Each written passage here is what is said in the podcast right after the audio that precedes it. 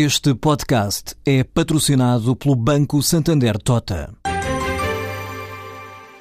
Sabia que a França é o país que mais vinho importa de Portugal?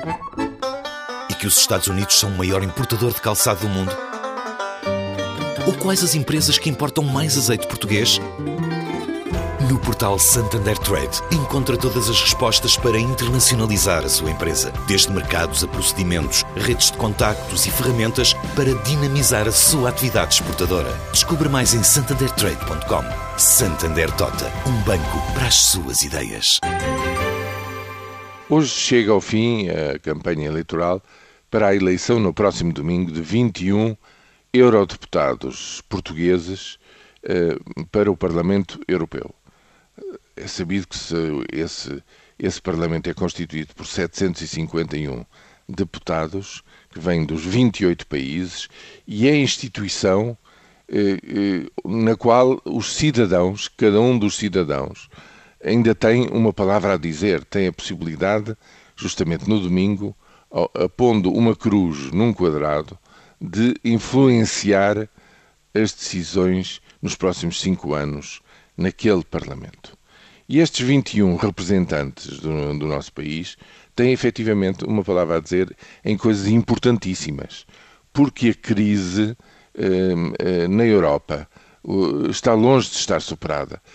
Atente só a um problema eh, importantíssimo e, e decisivo que, que, a Europa tem pela frente, que é a redução da sua, das suas dívidas em termos gerais.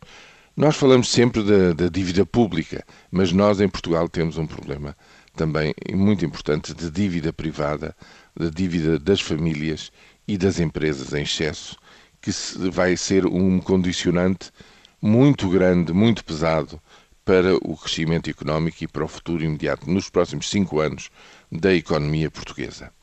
Daí que, eh, no fundo, aqui exista eh, eh, uma pequena, mas importante, insubstituível possibilidade de cada um, decidindo ir votar no domingo, influenciar aquilo que vai acontecer nos próximos, eh, no próximo, na próxima legislatura no Parlamento em Estrasburgo.